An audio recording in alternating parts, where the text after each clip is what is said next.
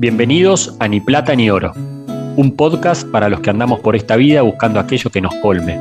En nuestro camino se nos cruzan hombres y mujeres que nos dicen, como Pedro y Juan, no tengo plata ni oro, pero te doy lo que tengo. En el nombre de Jesucristo de Nazaret, levántate y camina. A ellos entrevistaremos. Este podcast es un espacio para encontrarnos con el que verdaderamente nos llena, para que nos tome de la mano, nos levante y nos ponga en camino nuevamente.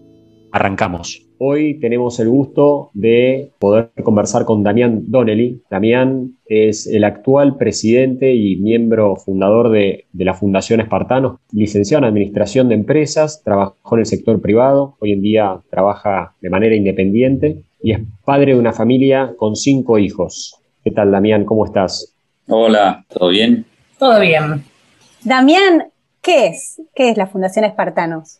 La Fundación Espartanos lo que busca es acompañar a las personas privadas de su libertad y busca transformarlas en personas empleables y que sumen para la sociedad, ¿no? Pero lo, lo hacen de una forma bastante novedosa, digamos.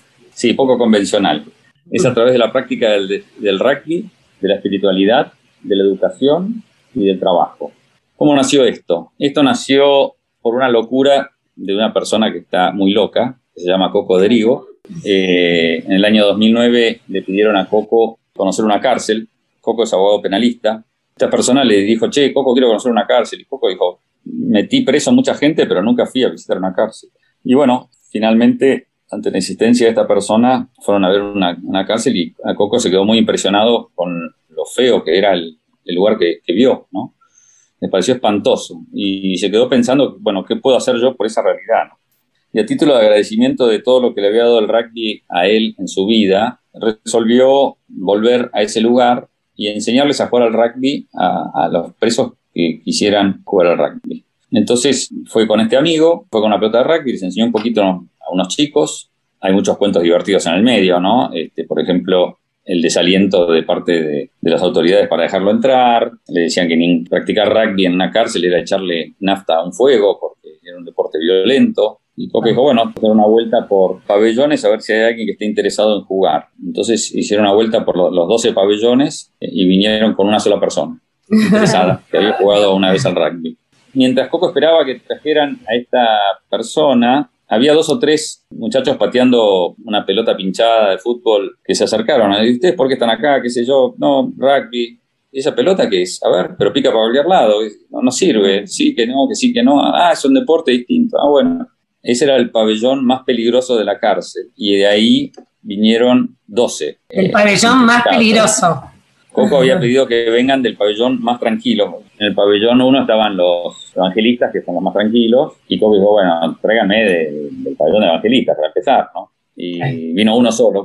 Y eran los que más se odiaban, esos dos pabellones. Entonces, cuando llegó el evangelista, no podía creer que estaba metiéndose adentro de la jaula peores enemigos. Un poco siempre cuenta que por suerte había uno más asustado que yo, que era el evangelista. oh, Entonces se paró enfrente de, todos y dijo, bueno, aplaudió, corran para allá. Se quedaron mirando los picos y salieron todos corriendo para allá. Y ahí empezó. Uf, menos mal. sí, sí, sí, sí. Así, así nació la cosa. La cuestión es que les encantó el entrenamiento de rugby, Coco volvió a ir al martes siguiente, después Coco empezó a ir con otros amigos y los chicos estaban muy entusiasmados. Y después consiguió jugar un partido de rugby fuera de la cárcel contra un equipo de la Policía Metropolitana. Entonces organizó un partido de policías contra ladrones, sería, Un poliladrón. muy, muy divertido. Y en el último minuto ganaron los presos, ¿no? Fue muy gracioso. Después hicieron otro partido más contra jueces y fiscales de San Isidro. En un lado estaban los condenados por los jueces y fiscales y en otro lado estaban los condenadores jugando al rugby. ¿Cómo pudieron lograr eso? Porque uno a priori decís, esto es de una película yankee, no pasa. Sí, eh, pero no lo conoces a Coco. Coco consigue cualquier cosa. Está totalmente loco. Eh, no, aparte los partidos eran fuera de la cárcel, era un operativo de seguridad impresionante eh, bueno, eso, eso, eso despertó el interés también adentro de la cárcel, ¿viste? ¿Cómo puede ser que hayan podido salir a jugar un partido de rugby afuera? Eh, fue muy gracioso escuchar los comentarios del referee en el partido, porque decía que los los presos tenían una conducta mucho más correcta que la de los jueces y fiscales. El rugby, este, todo el mundo lo concibe como un deporte violento, pero tiene muchísimas herramientas valorativas. Entonces Coco le dijo, miren, acá en estas dos horas que nosotros estamos entrenando, acá nos vamos a decir todos la verdad siempre. Acá vamos, si pisamos la línea, lo vamos a decir, me fui afuera. Mm. Eh, vamos a, a- a ser honestos, vamos a, a jugar limpio, fuerte pero limpio. Es un deporte en el cual la violencia es lícita. Y después se arma siempre una ronda donde se comenta lo que pasó ese, en ese entrenamiento o en ese partido. Y, y también muy importante que el deporte haya sido desconocido para ellos porque los pone en una, en una dimensión distinta, ¿no? este, nueva. Esa convicción de que ellos pueden hacer algo distinto, algo que desconocían, algo nuevo eh, y que lo pueden hacer bien, empezó a generar un, un tejido regenerativo interior, ¿no? de, de que se pueden hacer cosas nuevas en la vida y distintas Se puede volver a y que empezar. pueden, que pueden funcionar, sí, sí, claro. Damián, y yo lo escuché una vez al Coco hablar en una, en una entrevista y dice que esos primeros años, bueno, sí, se fue sumando gente, pero como que costaba arrancar, hasta que llegó Damián. Sabemos que hubo una noche en la que una de tus, una hija creo, tuvo un choque. Queríamos transportarte a ese momento y que nos cuentes qué pasó. Vamos. Bueno, mi hija iba a la facultad a los 19 años, nos llamó este, llorando, desesperada, que había tenido un accidente de auto terrible, chocando contra una moto. Donde iba una chica que resultó tener la misma edad que ella, 19 años. La chica había estado trabajando doble turno en una estación de servicio, estaba volviendo a su casa y todo parece indicar que la chica se quedó dormida o pasó algo raro, que estaba navegando en la, en la vía contramano y viste que, bueno, era en invierno más o menos, eh, no había salido el sol, no se veía bien y bueno, cuando mi hija vio que tenía un farol enfrente, trató de maniobrar, pero no pudo evitar el choque, chocaron de frente, la moto ni siquiera había apretado el freno, así que fue, un- fue muy, muy espantoso todo. Y, y bueno, cuando llegué ahí, la ambulancia se había llevado a la chica, parecía que había muerto, pero había movido un poquito una mano en un momento y bueno, finalmente eh, esa chica eh, no murió, la operaron como siete veces, eh, quedó con una pierna más corta que la otra, pero este, yo sigo teniendo contacto con ella, la sigo viendo, con la familia, con todos. Eh, la pasó muy mal, pero, pero se recuperó perfectamente. En eso, en esa congestión que se armó en esa mañana, donde todo el mundo va al colegio, pasó Cocodrigo con sus siete, ocho hijos en el auto y bajó la ventanilla y no podía creer que era yo el que estaba ahí. Este, Coco y yo nos conocíamos sin llegar a ser amigos, digamos, ¿no? Este, pero sí de, de familias así, de mucha gente en común.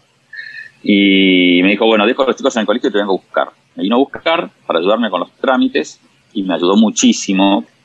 Y una mañana eh, me acerco, en el, dejando a los chicos en el colegio, me acerco al auto de Coco, que también estaba haciendo lo mismo, y le digo, che, mira, estoy preocupado con un tema en el proceso penal, ¿podemos tomar un cafecito? Me dice, bueno, dale, seguime. Entonces, bueno, agarro el auto, lo sigo a él, y de repente me lleva por la autopista el buen aire, y sale una salida bastante poco elegante, y... Vos encara- decías, ¿a, a qué bueno, café me lleva? Claro, viste, esta sucursal de Starbucks no la conocía. Sí. Y de repente una barrera, te abren la barrera, pasamos los dos, otra barrera, pasamos los dos y nos vamos al fondo, fondo. Paso al lado de tres terribles cárceles. Eh, yo nunca en mi vida había entrado en una cárcel, ni había estado parado cerca de una cárcel, nada, ni sabía que había cárceles en el buen aire. Cuando llego, le digo, "Sí, ¿qué es esto? Esto es una cárcel. Me dice, sí, sí, sí. De hace tres o cuatro años que enseñó rugby acá y les prometí que hoy iba a venir un motivador profesional No. Eh, y, y me falló. Así que me dio una palmadita en la espalda y me dijo, anda pensando qué les vas a decir. Dame el DNI que te anoto. Tenía 50 metros por ir pensando qué diablos les digo a estos muchachos. Me paré ahí en el medio y me presentaron cachete, diente, pupi, liebre, el correntino. Uno por uno me fueron presentando. Yo estaba vestido como, como candidato del PRO, ¿viste? Con camisa celeste, pantalón crema, este, zapatitos este, marrones puntiagudos, este, listo para ir a la oficina. Y, y bueno, ¿Y qué bueno, le dijiste, Damián? empecé a hablar. Mira, me, me invoqué, como recién nos invocamos, Sí, tal cual, el Espíritu este, Santo. Y se me ocurrió hablarles de cómo habían caído en una cordillera unos chicos de 18 años que jugaban al rugby y cómo eh, el rugby y la unión los había sacado de esa cárcel de hielo. Esos chicos los, los, habían dado por muertos, igual que ustedes, la sociedad de ustedes los da por muertos, los desea muertos además. Pero bueno, ustedes pueden trabajar juntos y salir juntos. Fue muy, muy bien. Este, salió, salieron las palabras. Te iluminó, te iluminó a full el Espíritu Santo.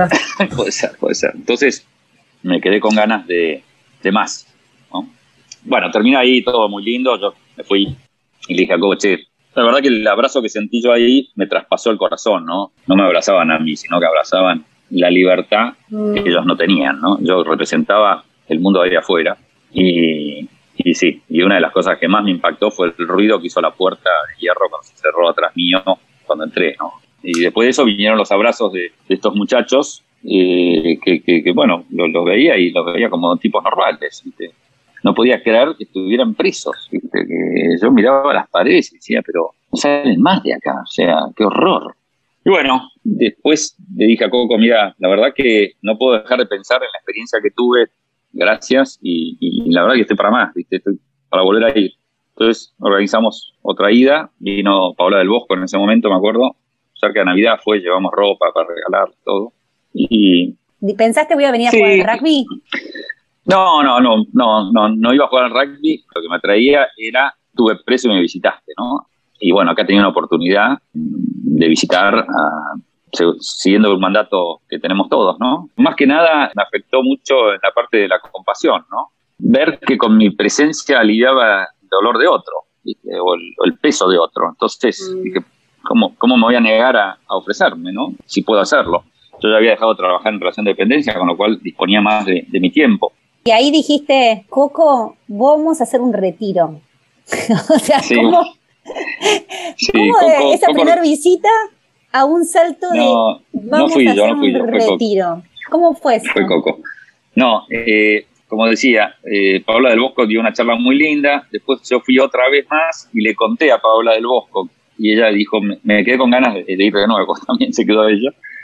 Se lo comenté a Coco y Coco me dijo, ¿qué tal si hacemos un retiro espiritual?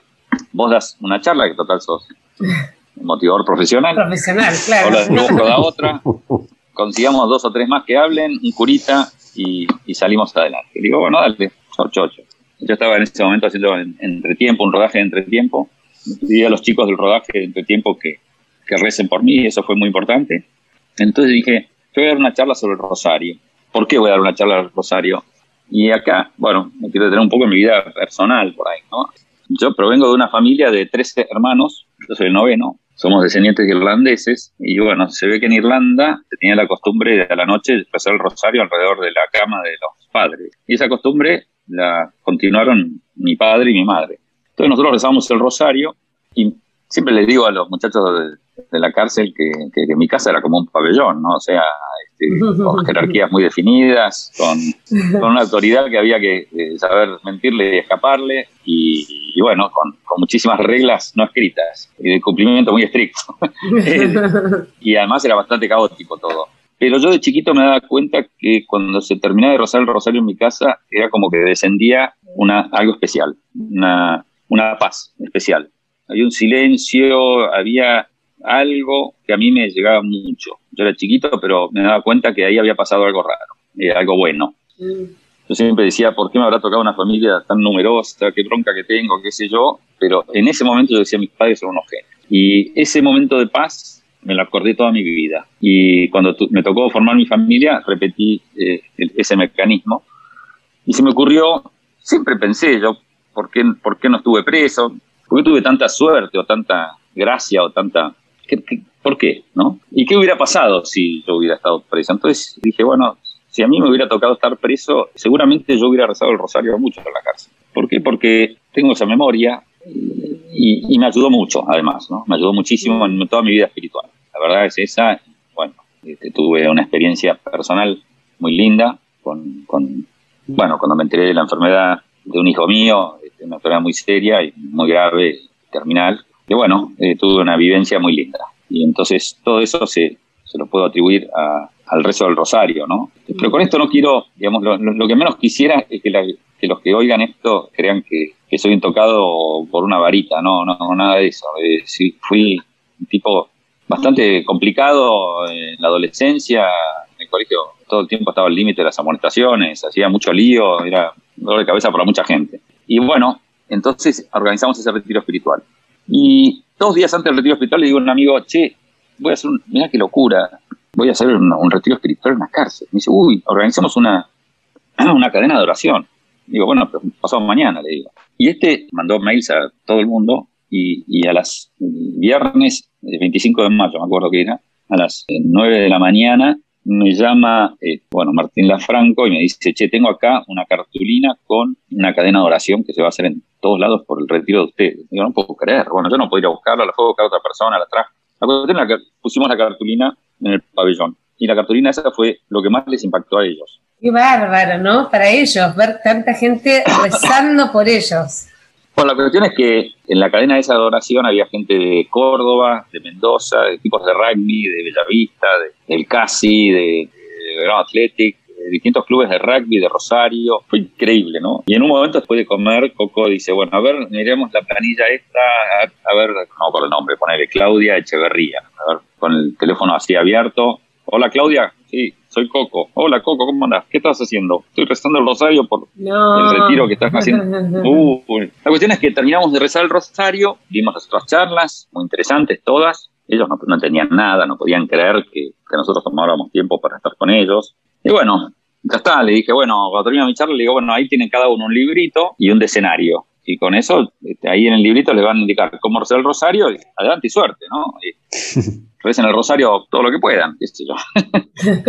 ahí tienen una herramienta, qué sé yo, no sé, por ahí les sirve. Y yo veía que ellos agarraban el escenario y lo daban vuelta, lo miraban, unos agarraban el libro y no sabían leer. dije, pero, perdón, ¿alguien alguna vez rezó un rosario alguna vez en su vida? Nadie. Ah, bueno, no, no. Entonces, che, Coco, hoy no hay tiempo, pero el viernes que viene podemos venir y rezar el rosario. Bueno, bárbaro. Entonces fuimos el viernes que viene y yo le digo, Coco, che, Coco, por la duda que vivimos unas medialunas para lograr Poca marketing. que se acerquen, ¿no? Convocatoria. Claro, claro, ¿no? Con, el azúcar con las moscas, ¿viste? A ver que, se acerquen. Llevamos tres o cuatro docenas de medialunas, qué sé yo, las pusimos ahí en la mesa con el mate y todo, y vinieron los 40, vinieron como soldados, ¿no? Y bueno, empezaron a desaparecer las medialunas y digo, bueno, ahora vamos a rezar el rosario, ¿se acuerdan? Ah, sí, empezamos a rezar y cuando no quedaba ninguna media luna, quedaron dos o tres educados. Se fueron todos. Se fueron todos, ¿viste? Escuchar radio, televisión, qué sé yo, a la celda. Nos quedamos solos con Coco. Al viernes siguiente hicimos lo mismo, pasó lo mismo. Y el otro viernes dijimos, bueno, vamos a hacer una cosa. Vamos a rezar primero el rosario y después Y entonces ahí ya hubo alguno que otro más. Y después pasó algo raro. Uno de los chicos hizo un pedido especial. Mm. Empezó a decir que ellos eran 12 hermanos, que estaban muy pobres y que necesitaban chapas y necesitaban maderas para terminar la casa y que la municipalidad no los ayudaba o que nadie los ayudaba y qué sé yo, bla, bla, y le pedía a la Virgen. Y resulta que ese mismo día, a las 5 de la tarde, llegó un camión de la municipalidad con ladrillo, madera, chapa, toda la casa de ellos y les bajó todos los materiales. ¿no?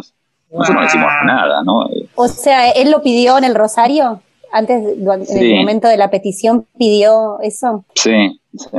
Y entonces ahí ya empezaron a venir con más ganas a rezar.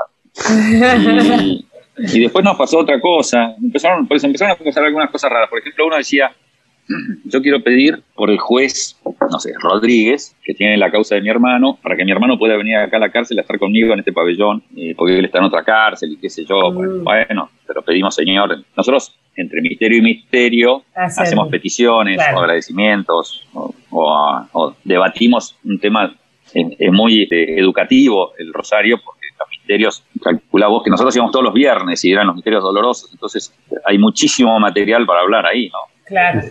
La primer alma canonizada por el mismo Jesucristo fue preso, ¿no? Jesús llevando la cruz, la flagelación, ¿eh? la falta de queja de Jesús, la injusticia, la mayor injusticia de la historia de la humanidad, bueno, la agonía de Jesús, el sufrimiento, todo lo que ellos padecen ahí también, ¿no? Así que hay muchísimo material, es muy, muy, muy interesante hablar en ese entorno de esos misterios, ¿no? Este, después fuimos cambiando y visitando otros misterios, ¿no? Para que vayan conociendo todos los misterios del Rosario. La cuestión es que piden por este juez y cuando terminamos el Rosario, bueno, me invitan a una celda, vení, Damián, mirá, acá tengo un, me regalaron una figura, una figura de Jesús misericordioso, qué lindo, qué sé yo. De repente escuchamos un ruido en la puerta y era un juez, era este juez por el que estábamos rezando, Rodríguez, que había venido a visitar la cárcel y dentro de la cárcel le había a visitar ese pabellón. Eh, Coco me decía, yo trabajo en la justicia, los jueces no van nunca, jamás a la cárcel, no van nunca. Este fue la Virgen. Qué bárbaro, la Virgen se estaba ocupando de, hacer todos los, gestos, ¿no? de atraerlos. Y dijimos, hoy estamos rezando por vos, con nombre y apellido.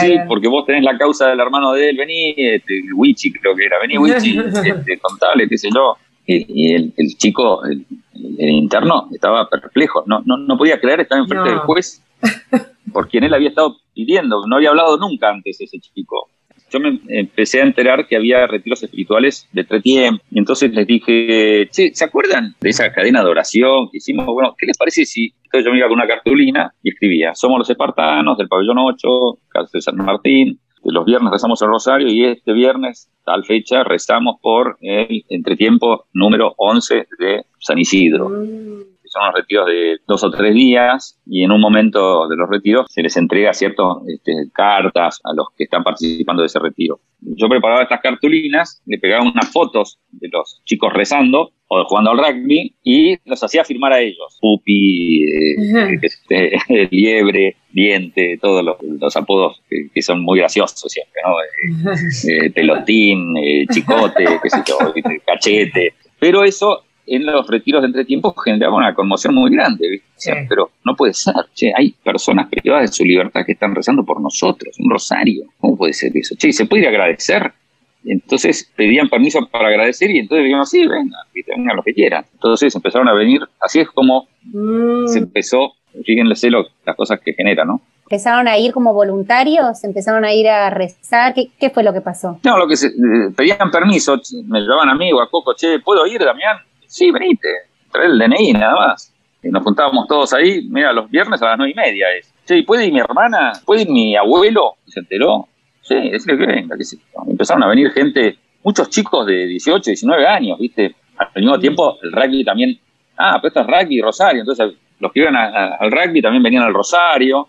Entonces, eh, gente que nunca había rezado el rosario en su vida, pero había entrenamiento de rugby y se enteraron que el viernes había rosario. Che, ¿se puede ir al rosario? Sí, Entonces, Coco organizaba, cada dos o tres meses, organizaba un partido de rugby en algún club con los internos, eh, todo el operativo de salir a jugar. Llevábamos la Virgen del Rugby. La Virgen del Rugby es, es, una advocación eh, de Francia, nacida en Francia. Nosotros teníamos una en el pabellón 8 a todos esos lugares donde hemos ido a jugar, llevamos una Virgen del Rugby de regalo. Y bueno, y así entraron a venir cada vez más gente, cada vez más gente, cada vez más gente. De repente también había cada vez más presos interesados en el rugby. entonces los del pabellón 10 querían jugar al rugby y rezar el rosario. Entonces venían en procesión con la Virgen del Rugby. De repente había 100, 150 personas por viernes, todo el estacionamiento lleno, una cosa increíble.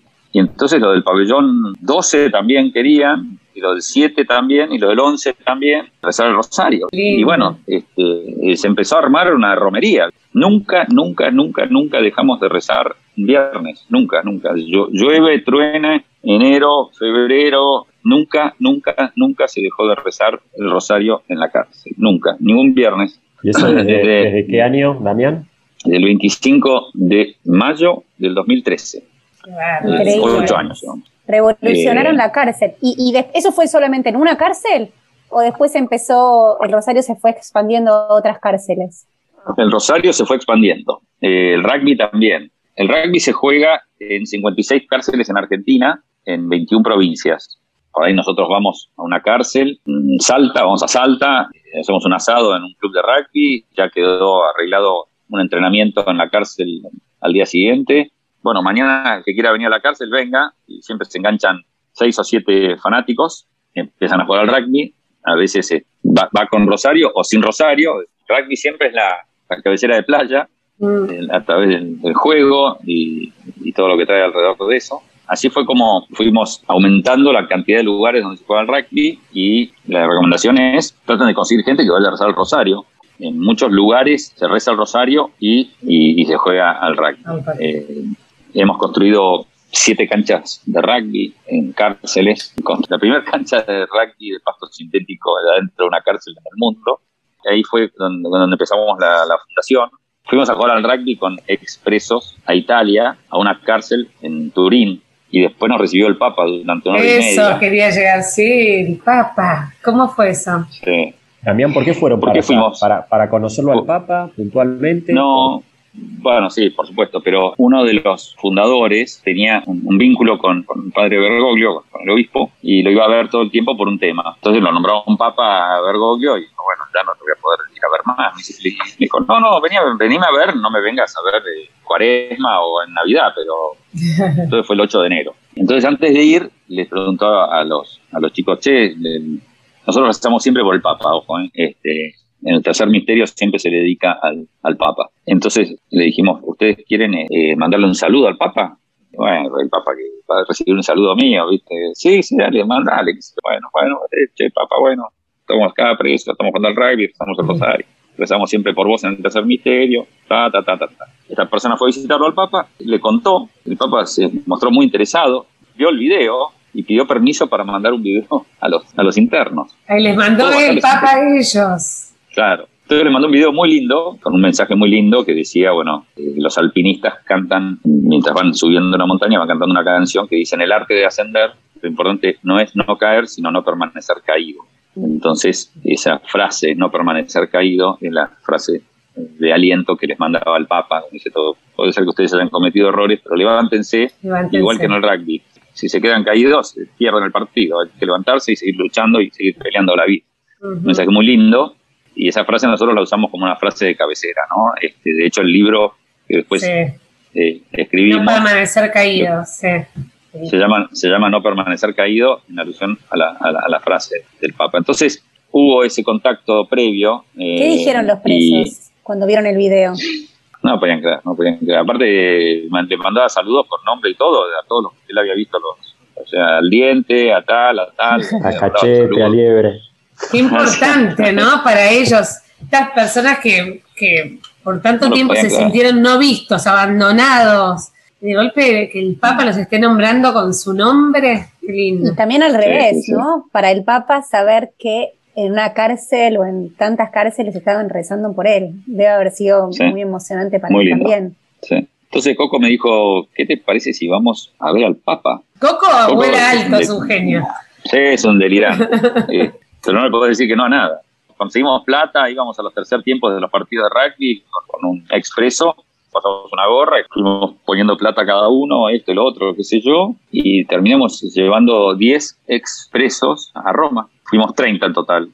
20 eh, voluntarios, entre los cuales estaba un director del penal, un subdirector del penal y un juez de ejecución. Los jueces de ejecución son los que llevan adelante la, administración de las penas de los presos. Mm. Y este juez dormía con estos expresos. Eh, eh, comíamos juntos, dormíamos juntos, jugábamos al rugby juntos, convivíamos en todo el viaje, Hicimos todo el viaje juntos. Había empresarios, había abogados, de todo. Entonces, bueno, imagínate, llegamos con estos 10 que habían estado presos 5 años, 7 años, 8 años. O sea, verdadera integración. Había verdadera integración mismo en la comitiva. Sí, lograron con la misma comitiva lo que es el objetivo, uno de los grandes objetivos de, de Espartanos, que es la integración.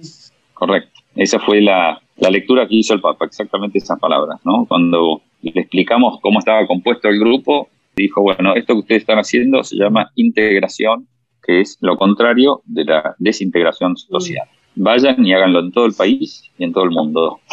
y nosotros pensamos que ya habíamos terminado nuestro trabajo. Coco contento. pero nos mandó de nuevo a trabajar. Lo que pasa que es, es un poco también el mandato divino, ¿no? De sean uno, sean mm, uno. Y, pero además muy difícil porque entre gente muy diversa, de muchos lugares distintos de la vida, de personas que vos pensás que no se pueden integrar y sin embargo lograron algo increíble a través de, del deporte y de la espiritualidad. Sí. Sean uno y vayan y anuncien la buena noticia, ¿no? Este, este, esta misión, envío de misión de, del Papa cuando pensaban que la tarea estaba concluida, era, no, no está concluida, vayan y hagan. Nada. Coco, feliz.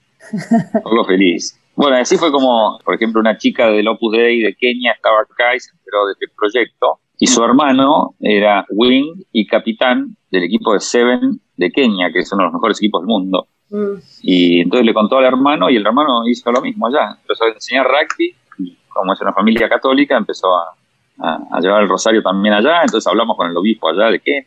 Y en España también este, se prendieron en algunos lugares, en el sur y en el norte, en Barcelona y en Santander. Después en Uruguay también están enganchados, en Chile también, creo que en Salvador también había, en Perú. Esto lo bueno que tiene es que es muy replicable y escalable, ¿no? Porque no demanda mucho, ¿viste? No, no hacemos mucho nosotros. No había explotado esto de espartanos hasta que entró la Virgen. No sé, es como que pareciera como que fuera una obra de ella.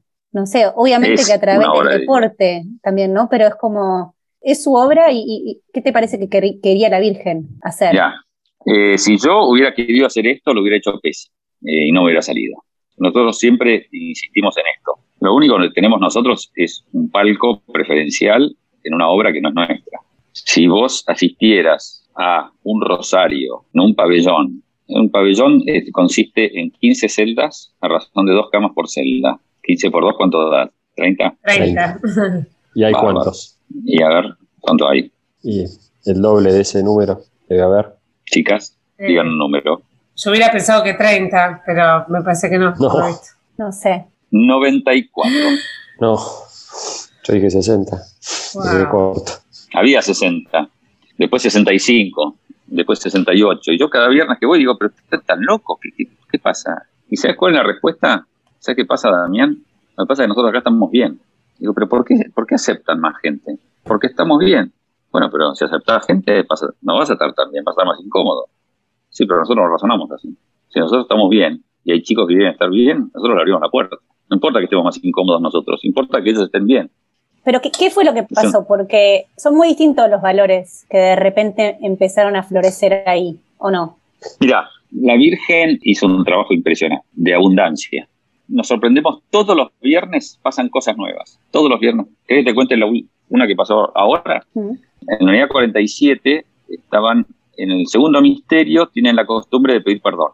¿No? Los, rosarios son distintos, van tomando distintos matices. Eh, algunos se canta mucho, en otros no se canta nada. Todos son lindísimos, todo el mundo sale encantado. ¿no? En este en particular, todos están acostumbrados a que en el segundo misterio se pida perdón. Entonces, un chico que había empezado con una cara muy, muy seria y que se fue aflojando de a poco, porque esto esto de rezar el rosario es muy profundo. Son como las olas que van golpeando contra la piedra hasta que generan arena, ¿no? Hasta que la rompen. Y, vos lo ves eso ahí, ¿viste? Vos vas viendo que hay gente, la gente, los internos nuevos no entienden nada, miran para el costado y al lado hay un chico que tiene los ojos cerrados que está rezando con una devoción que no vi en ningún sacerdote. Este chico dijo, yo quiero pedir perdón porque no soporto más mi vida. No lo soporto desde hace mucho tiempo, porque yo dejé una familia sin padre. Claramente había hecho un asalto y había matado al padre de la familia. Y hasta que yo no pueda pedir perdón, no puedo vivir. Es un tema muy serio, ¿no? Este, muy, muy fuerte. Pero esto pasó ahora. Eh. Recibí el, ayer recibí el, el WhatsApp contándome este cuento, ¿no? Y entonces lo alentaron eh, a que llame a la familia, consiguieron el teléfono de la familia, todo, y tuvieron una charla, el preso con la viuda. Y, dicen que el, chico no, no, podía parar de llorar, lloró, lloró, lloró, lloró, lloró, lloró toda la noche, lloró al día siguiente, lloraba. Estuvo llorando, no sé, tres o cuatro días. En la cárcel no se puede llorar. y la señora le dijo, bueno, sí, por supuesto, bueno, yo, yo te perdono, que no vuelva a pasar, ¿no? Este, muy, muy serio. Es sanador, muy es sanador para, sí, la Virgen los va sanando, ¿no? Yo nunca le pregunto a ningún mm. interno qué delito cometió. nunca le pregunto, no. Hasta te diría que no me hace bien oírlo, eventualmente. Porque lo que importa es lo que vaya a hacer de acá en adelante. Claro. Pero pensaba, cuando decía sanador, pensaba en la mujer que perdonó, que le dijo, yo te perdono. Es esa mujer que le mataron a su esposo, que pueda decir, yo te perdono, debe ser muy sanador para ella, ¿no? No nadie le devuelve a su, a su marido, pero no se queda por ahí con ese oh Dios, puedes, ¿no? Y también, ¿cómo empezás de nuevo? ¿Cómo volvés a empezar a, tener una vida si no pedís perdón y no te perdonas a vos mismo? Los problemas de conciencia que arrastran son tremendos. No, no, no, no soportan la vida, no soportan la vida de, del peso del daño que han hecho. Entonces, eso los hace ser también violentos, ¿no? que adentro tienen una violencia eh, que no la pueden canalizar, una frustración y una, cargas que no pueden canalizarla y, que la desatan a través de la violencia. Entonces, hay, hay temas muy, muy profundos, muy difíciles y es impresionante el aliento que necesitan para no decaer. ¿no? hay uno que, tengo una relación muy linda, que se llama Mario, y, Mario dice, nunca estuve más de seis meses afuera de la cárcel, siempre volví a la cárcel, volví a la cárcel, volví a la cárcel, ahora hace cinco años y medio que salió en libertad, tiene el mismo trabajo, tiene 40 años, se pasó casi 18 años preso, entrando y saliendo de la cárcel, y se lastimé a todo el mundo, hice un daño terrible, digo, no, no, le presentó el sacerdote, se confesó, mm, sigue sin poder, dice, cada vez que estoy bien, me siento con una cervecita a descansar del trabajo, qué sé yo, y tengo una pizca de felicidad, se me presentan todos los fantasmas de toda la gente que lastimé y las vidas que arruiné y todo, y caigo de vuelta en una depresión que no, eh, bueno, es, es, muy serio el tema, pero, pero bueno, tienen que ir sanando así como, como las, las, hojas de, una cebolla, ¿no? Este, sacando una capa detrás de la otra, ¿no? Eh, y convencerlos de que de que bueno, que, de que son hijos de Dios, ¿no? Únicos e irrepetibles y que adentro suyo tienen una perla única, ¿no? Una pepita de oro que es el, corazón de ellos y que se convenzan de que son buenos, ¿no? Muchos de ellos tienen unas transformaciones este, impresionantes, ¿no? Eh, y nosotros somos, tenemos el privilegio de ser los testigos de verlos ahí en primera fila. La obra de la Virgen, ¿no? La Virgen no se olvida nunca de ellos. También la, la transformación de, de todos los que van a visitar, ¿no? verlos como personas y no verlos como, como alguien que cometió un delito. La sensación que tenés eh, es de compasión, porque fíjate que la libertad es lo más sagrado que nos dio Dios, ¿no? Mm. Eh, y privarle de la libertad a una persona es privarle del don más preciado que Dios nos dio, ¿no? Nos dio tanta libertad que nos permitió matarlo, ¿no? Cuando no estás en la cárcel es fácil razonar de esa forma, cuando vas a la cárcel sentís una gran compasión como si, ¿cómo puede ser que estas personas no tengan siete años? El otro día salió un chico hace siete años que estaba preso, desde los 18 y salió a los 25 años. O sea, desde los 18, no sé cómo fue tu vida de los 18 a los 25 años, pero mi vida de los 18 a los 25 años fue muy rica, ¿no? Sí. Y este chico se la pasó dentro de una cárcel, ¿no? Eh, sin salir. Eh, está bien, debe haber robado, no sé qué hizo, pero es muy fuerte ver que un atributo tan valioso y preciado como es la libertad puede ser restringido. Lo estamos viendo nosotros ahora, ¿no? Ahora tenemos eh, gente que, no puede viajar en avión y estamos escandalizados. Y, nosotros mismos tenemos algunas restricciones mínimas y no podemos creer lo que es nuestra vida con, restricciones, ¿no? Eh, entonces, aprendes mucho también, ¿no? Pero yendo al tema de, de la obra de la Virgen, les aseguro que no disimula. nada, no disimula nada. Es impresionante el derroche de gracia que se produce alrededor del resto del rosario. Es una cosa, es una catarata de bendiciones y de abundancia y de alegría. Hay una alegría dentro de la cárcel que no saben lo que es. No, no, no. Es muy difícil de explicar, ¿viste? En un lugar así, ¿no? Tan espantoso, ¿no? Aparte, Ahora, ahora todos los pabellones están todos pintados, están lindísimos, adornados. Antes eran, pero una cosa, pero espantoso, llena de cucarachas por todos lados, sórdido. Y ahora los ves. Están transformados. 90 y, 94 había el otro día, yo no lo podía creer. Eso, lo que hace la Virgen ahí es, es maravilloso, es, es increíble la, cómo se vibra ahí adentro, la alegría que se siente, es una cosa inexplicable inexplicable. ¿Y cambió tu rezo personal del rosario en tu casa después de haber rezado el rosario en la cárcel? ¿Cambió tu experiencia de la Virgen? Lo único que, hago es, eh, es admirarme de, su obra, de cómo me doy cuenta que a ella le gusta esto que se está haciendo. Eso sí, eh, eso sí lo puedo percibir.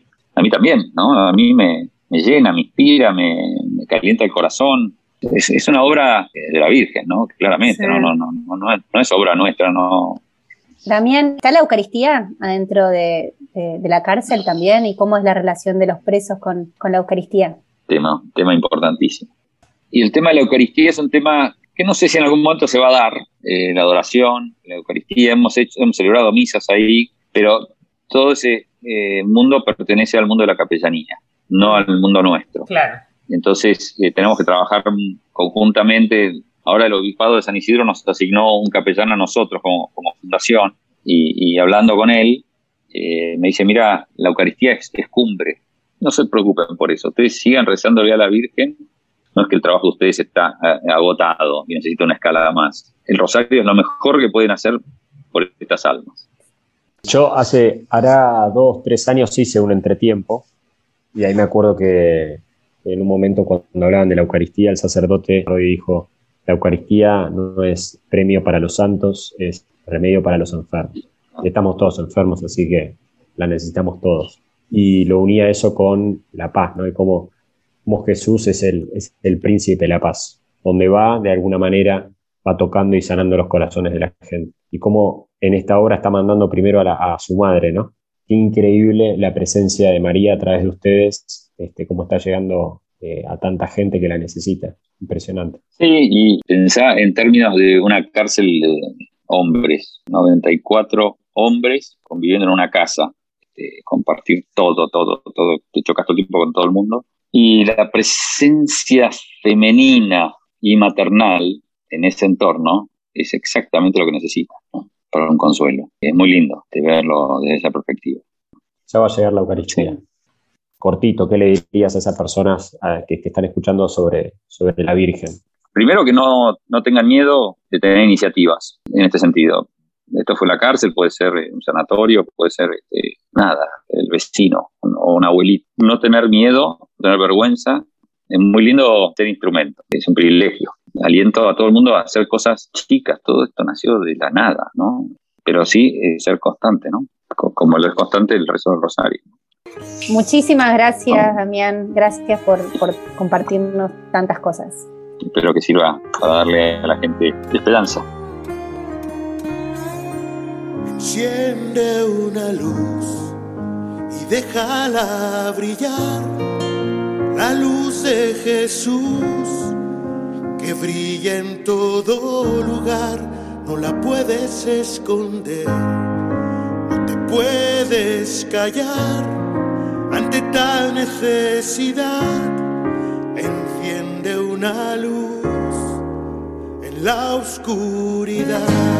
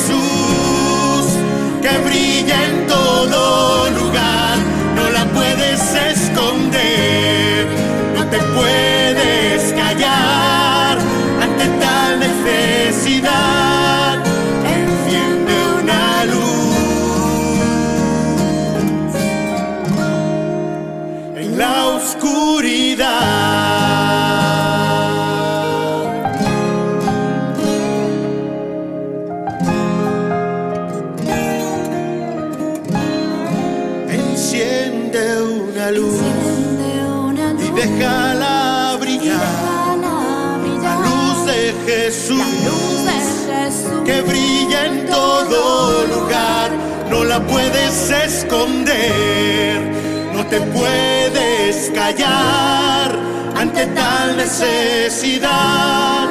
Enciende una luz en la oscuridad.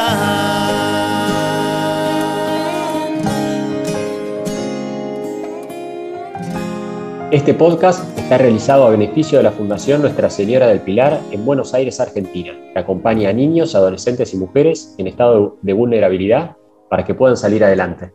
Te invitamos a colaborar con esta obra. En las notas te dejamos más información acerca de la Fundación y cómo ayudar. Muchas gracias.